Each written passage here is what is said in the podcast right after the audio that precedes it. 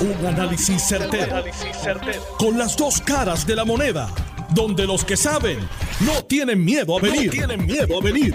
Esto es el podcast de Análisis 630 con Enrique Quique Cruz. 5 y 7 de la tarde de hoy, jueves 11 de agosto del 2022. Tú estás escuchando Análisis 630. Yo soy Enrique Quique Cruz y estoy aquí de lunes a viernes de 5 a 7. En línea telefónica tengo al licenciado John Mott. Buenas tardes, John, ¿cómo estás?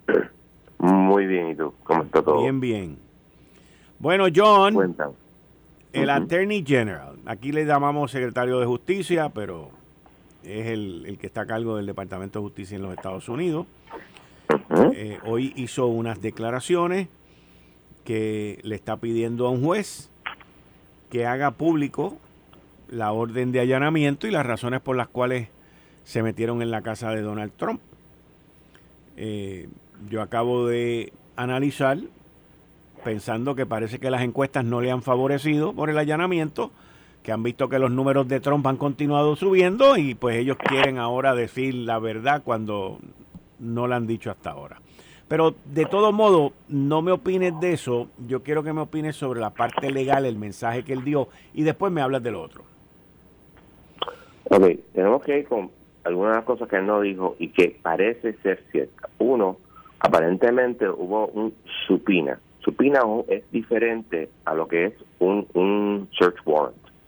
Supina, por ejemplo, yo como abogado puedo hacer un supina en un pleito a unos documentos, bajo mi firma es una petición de que tú me mandes cosas.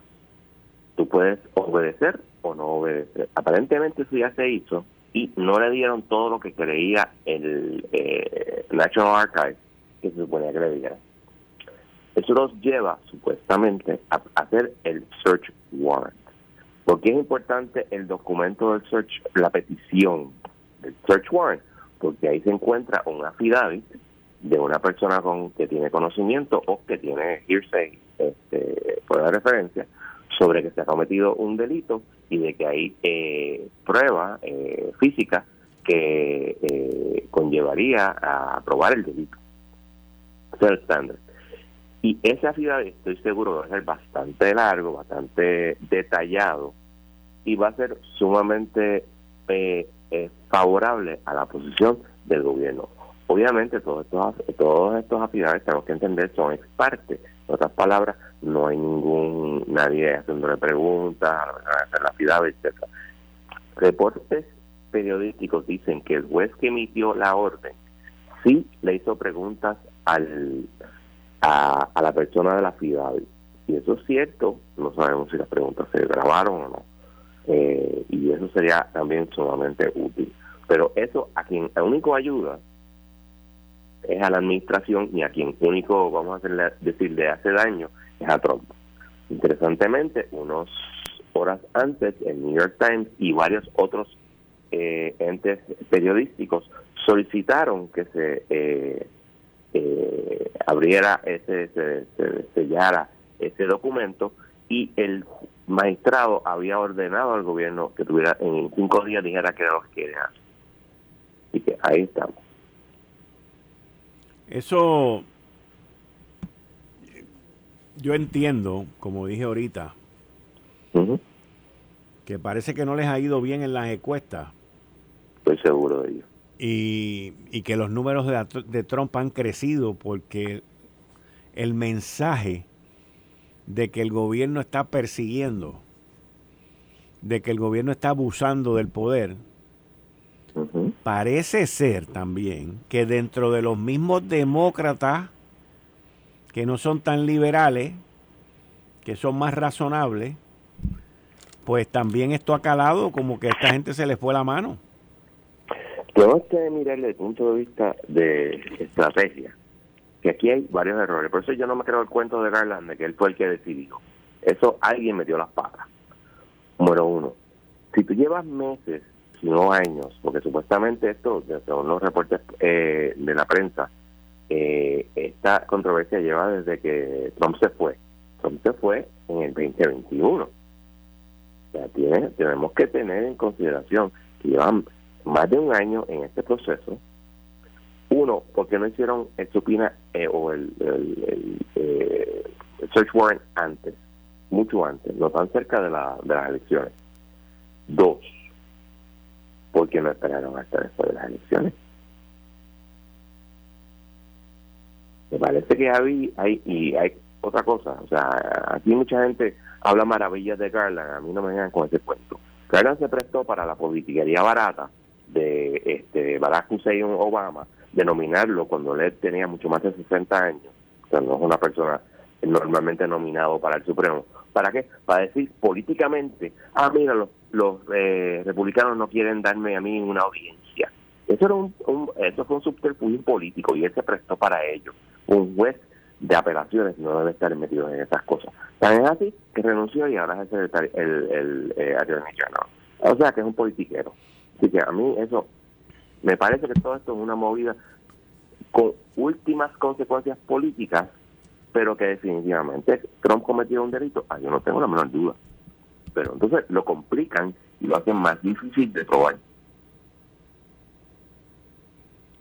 Ahí la insistencia, la insistencia que da el entrelínea de todo esto, y no estoy diciendo una cosa bien, otra cosa mal, pero la insistencia es de documentos clasificados. Claro, porque de hecho, si tú miras la ley, la ley no habla sobre los documentos clasificados, la ley dice los documentos del presidente pertenecen al gobierno de los Estados Unidos. Así que si fue una notita diciendo por favor dame tal cosa, es un documento del gobierno de Estados Unidos. Pero ¿por qué están hablando de los documentos clasificados? Por lo, las, las denuncias que hicieron contra Hillary Clinton. Todo esto tiene un, background político. Y en vez de hacerlo como un background legal, mira, aquí hay una ley que dice tal cosa, tú la violaste, eh, te voy a meter preso. No, no, aquí es cuestiones políticas porque le está saliendo el tiro con la curata. Y, y, es bien molesto que una persona tan deleznable como Donald Trump se vaya a salir con la suya porque no hicieron las cosas bien. Hmm. Y eso pasa. Eh, el juez, tengo entendido que dio hasta mañana a las 3 de la tarde a Trump para que contestara. Eh, entiendo que sí. Y Trump dirá, conociéndolo a él, va a decir, sí, vamos a, porque yo voy a poder este contrarrestarlo. Porque vamos a ser realistas. Todo lo que dice ahí va a estar bien interesante, pero es el punto de vista de la persona que lo escribió. O sea, no hubo nadie que estuviera contrainterrogándolo. Sí, porque es solamente una opinión o, una investigación de un lado. Un, un, una ciudad y, no se le cuestiona, excepto que la prensa dice que el juez la cuestionó. No sé, no sabemos a qué nivel, pero, pero eso es lo que dice la prensa. Vamos a ver, esto ya mañana viernes pues tendremos un panorama claro, así que hablamos tú y yo mañana de nuevo. Esto va a seguir por toda la semana, olvídate, esto va a ser largo porque si Trump dice tal cosa, él probablemente eh, o lo suelte tarde el viernes o el lunes por la mañana. Vamos a ver, vamos a ver. veremos. Bueno, muchas gracias. Bien, ahí ustedes escucharon al licenciado John Mott. yo me mantengo y me sostengo en que los números le fallaron a los demócratas, los números se le han ido más para abajo de lo que ellos esperaban, han levantado a los republicanos, le han dado toda la publicidad del mundo a Donald Trump para que vuelva a correr. Ustedes escucharon el video que yo les, les, les puse el sonido hace dos días aquí. Y ha tenido que, le han tenido que decir a este señor, salga usted para afuera y pida que abran eso para que se muestre la causa por la cual el gobierno, el aparato de ley y orden de los Estados Unidos tomó una decisión tan drástica como esta. A través de las redes hay muchísimas teorías. Pero cuando uno ve el entrelínea, el entrelínea, que los demócratas han tratado de, de adjudicar en esto y de promover en esto, pues uno se da cuenta más o menos por dónde vienen, porque ellos, ellos insisten en, en esa palabrita que yo le mencioné al licenciado John Mott, que son documentos clasificados. Documentos clasificados son unos documentos que muchos de ellos tienen que ver con la seguridad nacional.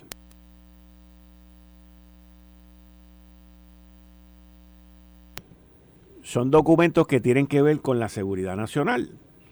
Y cuando esa palabrita classified documents, pues la están introduciendo tanto y la están metiendo tanto, pues llama la atención. No dudo, no dudo que el gobierno de los Estados Unidos tratando de crear esta guerra y esta, esto es una guerra política, by the way, esta guerra política en contra de Donald Trump, porque lo que ellos buscan en todo momento es que él, por algún delito, se vea imposibilitado a correr. esa gente no le interesa meterlo preso. Ellos lo que quieren es que él no corra, imposibilitado de correr. Y si esta gente están tan agresivos como están, podían, podrían, aquí esto es, mire, un tiro a la luna, podrían inclusive, dentro de esos documentos que se les vaya a quitar la confidencialidad, decir que, que Trump ha traicionado a la nación. No me extrañaría, porque están desesperados, están sumamente derrotados agobiados no solamente por la situación económica del país, no solamente por la inflación, no solamente por todas las derrotas que han tenido, pero a la gente cuando va a votar, lo más que llevan en la mano es el peso o el bolsillo vacío, una de las dos. Y si el bolsillo está vacío, y si la inflación está como está, y si la vida está tan cara como está, más todos estos conflictos y todos estos revoluciones que están ocurriendo alrededor del mundo, pues ellos esperaban que luego de que mataran al terrorista aquel la semana pasada, que luego de que pasaran el, el, el anti-inflection, el, el anti-inflación proyecto este, el del clima, ellos esperaban que al, hacer todas esas cosas, todas fueron corridas ahí, pum, pum, pum. El de los chips, de traer los semiconductores a Estados Unidos. Ellos esperaban que todo eso le, le subiera, pero cometieron un error en haber allanado la casa de Trump como si fuera un criminal. Puede que lo sea, puede que el tipo traicionó, puede que el tipo hizo 20 barbaridades. Yo no estoy aquí para adjudicarlo porque no tengo la información. Pero el haber hecho eso le borró todas las anteriores. Los números los tienen que haber puesto en el momento más bajo, a menos de a menos de 100 días para las elecciones donde Nancy Pelosi, después que hizo el viaje ese para Taiwán, que se presentó como la checha de la película, también eso se borró. Y ahora es el allanamiento de Trump, y el allanamiento de Trump, y el allanamiento de Trump. Por eso piden revertir y que se haga público lo que ocurrió, a ver si ellos pueden. Ahora, si lo que hacen es tan ridículo, que parece que eso es lo que va a ocurrir, pero para que un juez lo haya aprobado también tiene que haber sido fuerte. Pero yo dudo que la gente le vaya a creer que Trump traicionó la nación. Lo dudo. Lo dudo. Y ahí es donde van a tener un problema más grande todavía. En línea telefónica tengo a la senadora Keren Riquelme. Buenas tardes, senadora. Bienvenida a Análisis 630, como siempre. Usted está aquí los lunes de 6 a 7. Bienvenida. Muy buenas tardes, Chique. Buenas tardes a los amigos que están en sintonía. Un gusto poder estar nuevamente con ustedes. Bueno, senadora, usted eh, hizo una convocatoria aquí el primero de, de agosto y ayer salió anoche Sale hoy por la mañana el presidente del Senado diciendo que quiere meterle caña a la cuestión de salud. ¿Ha tenido usted algún tipo de comunicación, ya que usted fue la que originó esto aquí en Análisis 630 el primero de agosto en conjunto con Gretchen Howe? Pero fue iniciativa suya, usted tiene el listado de la gente que le ha confirmado ya y tiene todo, pero de la oficina del presidente José Luis Dalmao, ¿alguien se ha comunicado con usted para unir esfuerzos? No, nadie se ha comunicado conmigo. Eh, quienes se han comunicado pues ha sido el secretario de salud y todos los demás componentes que representan los médicos, quienes han confirmado, no así el colegio de médicos que nos dijo que no estará presente en la reunión. Para, para, para, para, para, para, para, para, para, para. El colegio de cirujanos médicos dijo que no va a estar presente en la reunión que no va a estar presente en la reunión. Eh, dijeron que iban a estar acuartelados en unas reuniones que ellos tenían de su junta, eh, que no iban a estar presentes. Yo les pedí que enviaran un representante. En el día de hoy, pues salió a relucir en una entrevista que dieron a través del Nuevo Día que no era tiempo para mesas redondas, que ellos no entendían que era tiempo para eso. Eh, así que nosotros nos movimos a invitar a cualquier otro médico que sienta y necesite ser escuchado dentro de esta crisis que ellos están viviendo. Así que hay muchas otras personas que han confirmado, nosotros vamos a trabajar con los que quieren trabajar. Eh, ¿Qué día es la convocatoria, senadora?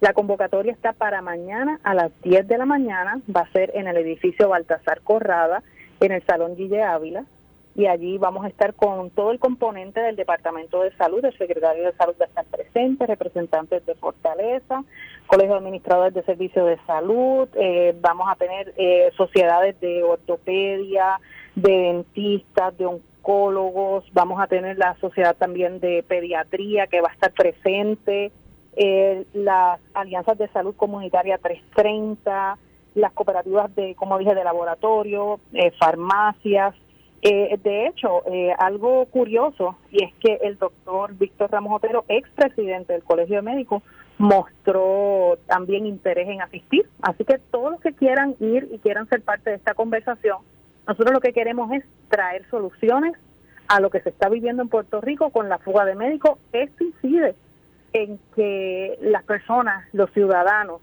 nuestros, sobre todo nuestros adultos de la tercera edad, que no reciban sus servicios de salud como ellos se merecen porque no tenemos la suficiente cantidad de galenos en Puerto Rico y menos especialistas. Entonces, si se ha estado haciendo un llamado a la legislatura y al Ejecutivo para que nos podamos sentar en una mesa y hay una iniciativa de la legislatura junto con el Ejecutivo en el día de mañana, lo menos que esperamos es que todos aquellos que quieran trabajar, que estén haciendo reclamos, lleguen a esa mesa redonda mañana a las 10 de la mañana. Muy bien. Bueno, pues vamos a hablar usted y yo mañana a ver cuáles son los resultados de eso. Sí, eso es así. Esperamos que, tengamos un, muy buen eh, conversatorio con todos los componentes de salud. Con, de hecho, debo mencionar también el comisionado de salud, que aunque no está en Puerto Rico, va a enviar su representante y nos vamos a sentar y vamos a tener una conversación saludable y vamos a poner sobre la mesa las soluciones vamos a estar embozando legislación. Y esto no debe ser en ninguna manera político partidista. Aquí los colores quedan a un lado, Quique. Aquí lo que nosotros tenemos que pensar es en la gente que no está recibiendo los servicios y en los médicos que necesitan quedarse aquí y que necesitamos traer de los que se han ido. Esa es mi intención y, lo sabes, Quique, porque lo hicimos el primero de agosto en, en Análisis 630. Es que nace esta discusión contigo allí sentados en la mesa y, y interesante, como bien dijiste al principio del programa, que 10 días después, entonces hay muchas personas que se han interesado en hacer reuniones similares, investigaciones similares, muchas personas que lo han hecho y qué bueno, porque como digo, aquí esto no se trata de protagonismo, esto no se trata de, de partido, esto se trata de buscar soluciones. Y eso es lo que yo quiero, Quique, que podamos tener esta solución y que la gente no sea afectada y que ellos puedan tener sus especialistas que cuando necesiten un servicio de salud esté ahí y que sea de calidad. Y eso es lo que yo pretendo, que estas soluciones que encontremos mañana podamos ponerlas a, a, pues, rodar y que podamos ponerlas a trabajar y que podamos tener eh, eso para la gente, que, son ellos quienes necesitan, claro, el servicio a través de los médicos. Así que nosotros atendiendo las necesidades que tienen los médicos, vamos también a atender las necesidades que tiene la gente. Mañana a las 10 de la mañana. Mañana a las 3 de la mañana, con el favor de Dios, ahí estaremos. Muy bien. Pues hablamos mañana por la tarde. Muchas gracias, senadora. Cómo no, a ti, gracias, Quique, a todo el mundo que está en sintonía. Buenas tardes. Gracias. Ahí ustedes escucharon a la senadora Keren Riquelme. Cuando esto originó, el pasado primero de agosto, señores, aquí, en Análisis 630. Mañana le traemos los resultados de lo que ocurre en esa convocatoria. Hay que dialogar, es la única manera. Es la única manera. Eh, estás escuchando el podcast de Noti1. Análisis 630 con Enrique Quique Cruz. 5 y 33 de la tarde de hoy, jueves 11 de agosto del 2022. Tú estás escuchando Análisis 630. Yo soy Enrique Quique Cruz y estoy aquí de lunes a viernes de 5 a 7 en línea telefónica tengo a Héctor El Marrón Torres, republicano trompista, que analiza todas estas cosas. Buenas tardes, Héctor. Bienvenido a Análisis 630. Saludos, Kike, a ti y a la gente que nos escucha. Como siempre, un placer. Bueno, ¿cuál es tu análisis, tu observación de primero el allanamiento y ahora esta función por parte del Attorney General, el secretario de Justicia, Merrick Garland, de pedirle a un juez que haga público todos estos documentos? Me parece aquí que, que, que, todo esto es una gran metida de pata. Tengo que decirte que para mí la semana pasada Biden tuvo una buena semana. Y el Partido Demócrata en términos generales, fíjate que el precio de la gasolina ha bajado, las cosas no están tan caóticas como estuvieron en las semanas más, más, más atrás.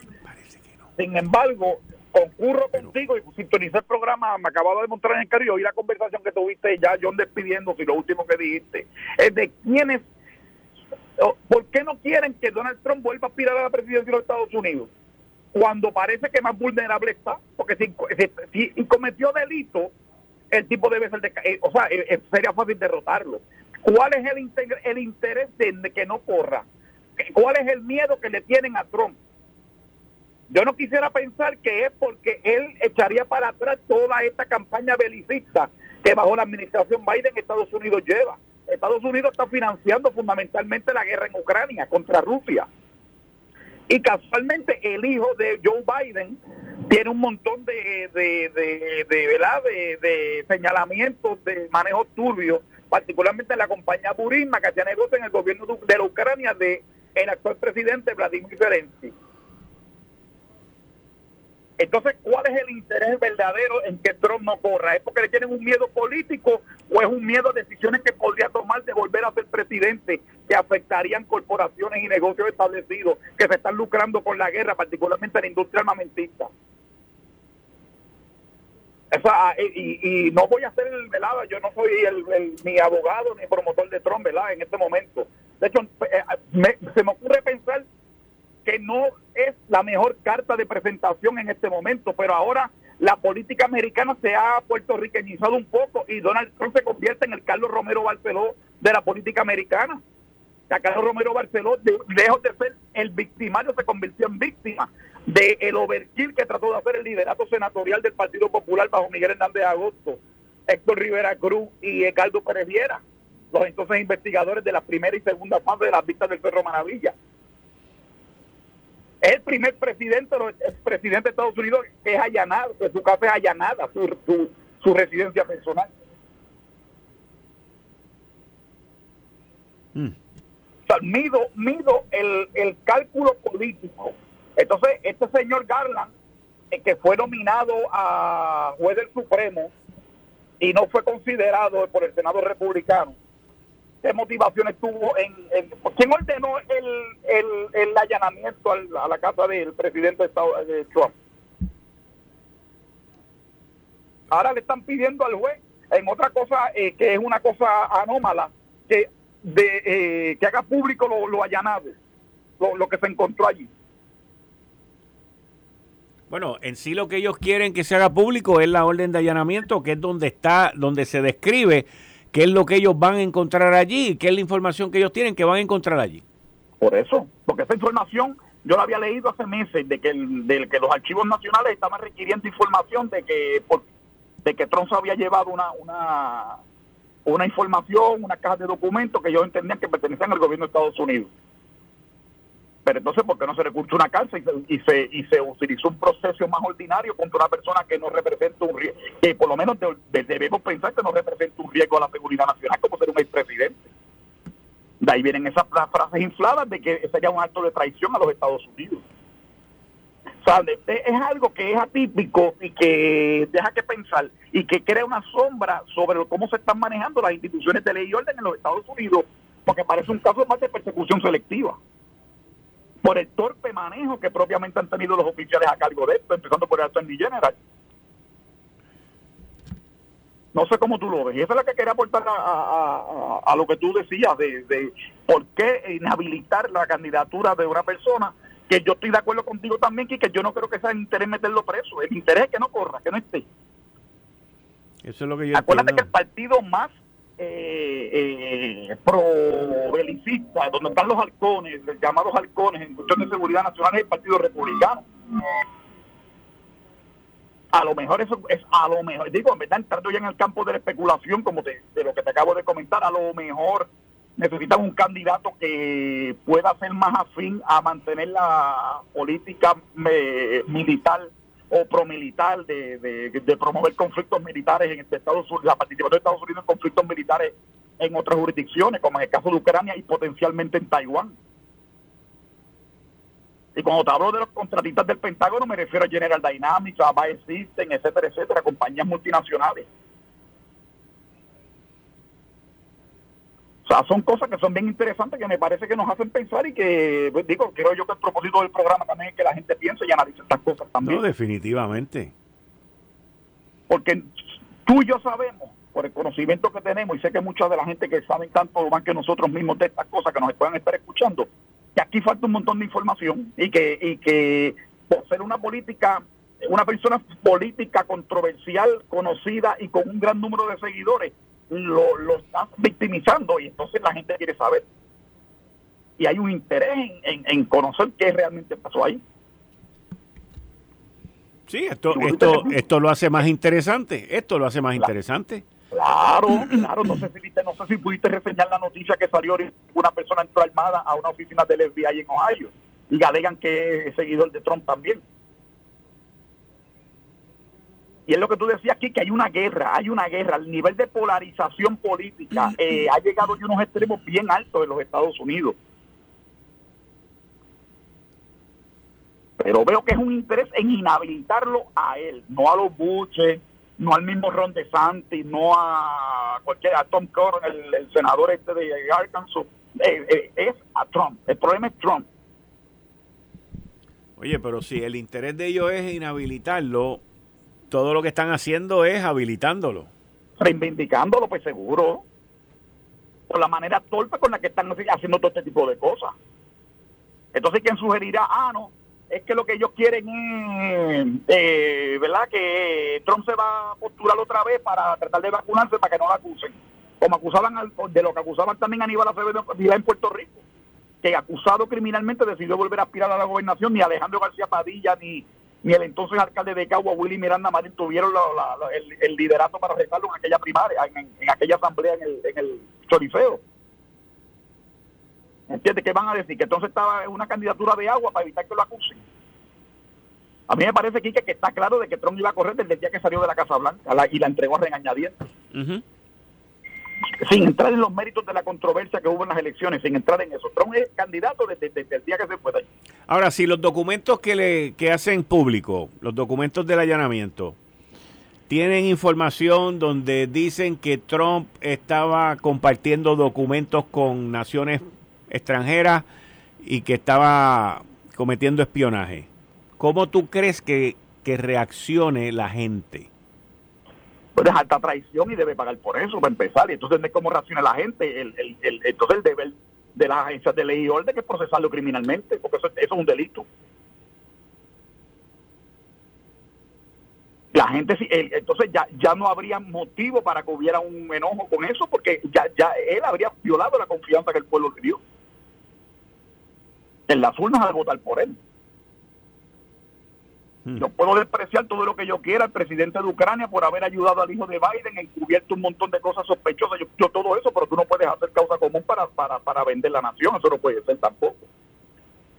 Hay que saber ser oposición también, la oposición se ejerce con discreción y respeto, o sea, tú no puedes tampoco, ¿verdad?, eh, eh, eh, destruir la, la, la, nación porque yo no gané, llevarme el guante y la y el bate, eso no puede ser.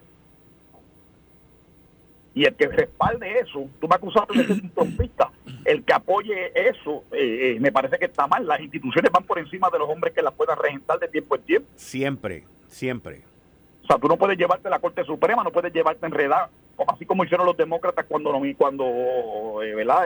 derogaron Robert Wade tampoco podemos llevarnos al FBI y a, la, institución del Departamento de Justicia porque quienes los ocupan no sean personas aptas o estén llevando en conformidad con lo que debe, con la altura que se espera de funcionarios que ocupen esas posiciones tan importantes, no podemos llevarnos a las agencias enredadas en eso. Son las personas que las ocupan y que las ocupan y que, y que, lo hagan mal hecho.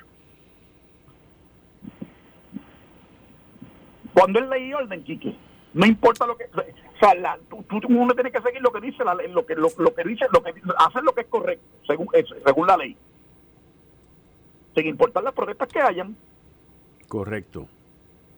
Pero el problema es que el procedimiento es inusual.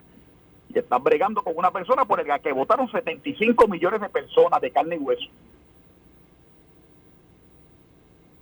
Mm. Y eso es un dato. Y suerte que el tipo no estaba allí, me parece que él no estaba allí, me dicen que estaba, él estaba Él estaba en Nueva York. Por eso, que por lo menos... Acuérdate que él, esta semana, creo que fue ayer, él tenía una cita con el Attorney General de Nueva York con otro caso. Él lo están atacando por todos lados, tiene como seis casos en contra. Por eso. Por eso. Entonces, es una figura controversial, una persona que tiene un respaldo y que el aparato de justicia criminal de Estados Unidos a nivel federal y de algunos estados donde, y me imagino que en Nueva York por ser residente de ese estado por tantos años, le están llevando porque son por cosas contributivas, me parece. En el caso de, del estado de Nueva York. Sí. Que creo que hasta la Fundación Trump está prohibida o, o, la, quitar la autorización legal para funcionar en el estado y todo ese tipo de cosas, que fue lo que lo hizo a él entonces a mudarse permanentemente a la Florida. que a diferencia de Nueva York, Way es un estado más eh, amigable para hacer negocios y no se pagan impuestos a nivel estatal, como en el estado de Nueva York. Igual que Florida. Florida, por eso. A distinción de Nueva York, que sí. Sí, sí. Bueno, Héctor, pero bien interesante, aquí, que no quiero ocuparte más tiempo, así que nada, estamos a tu orden siempre. Un abrazo a todos y a la, enorme audiencia del programa. Muchas gracias, muchas gracias. Eh, un abrazo siempre. Bien, ahí ustedes escucharon a Héctor El Marrón Torres, republicano, apoya a Trump, sin embargo, deja meridianamente claro que todo aquello que tiene que ser con ley y orden, pues hay que estar con la ley y el orden, no con el individuo lo cual es correcto y es como debería de ser. Y esto no es solamente allá en el norte, acá también hay mucha gente que le gusta acomodar la ley y el orden a su manera. Aquí han habido una serie de casos que no voy a entrar en ellos, donde personas han cometido delitos y el mismo Departamento de Justicia y otras entidades gubernamentales han decidido no procesar por las presiones de distintos grupos. Y es que las cosas no pueden ser así. Porque las excepciones no pueden ser el, día a día. Esto fue el, podcast de Notiuno. Análisis 630 con Enrique Quique Cruz. Dale play a tu podcast favorito a través de Apple Podcasts, Spotify, Google Podcasts, Stitcher y notiuno.com.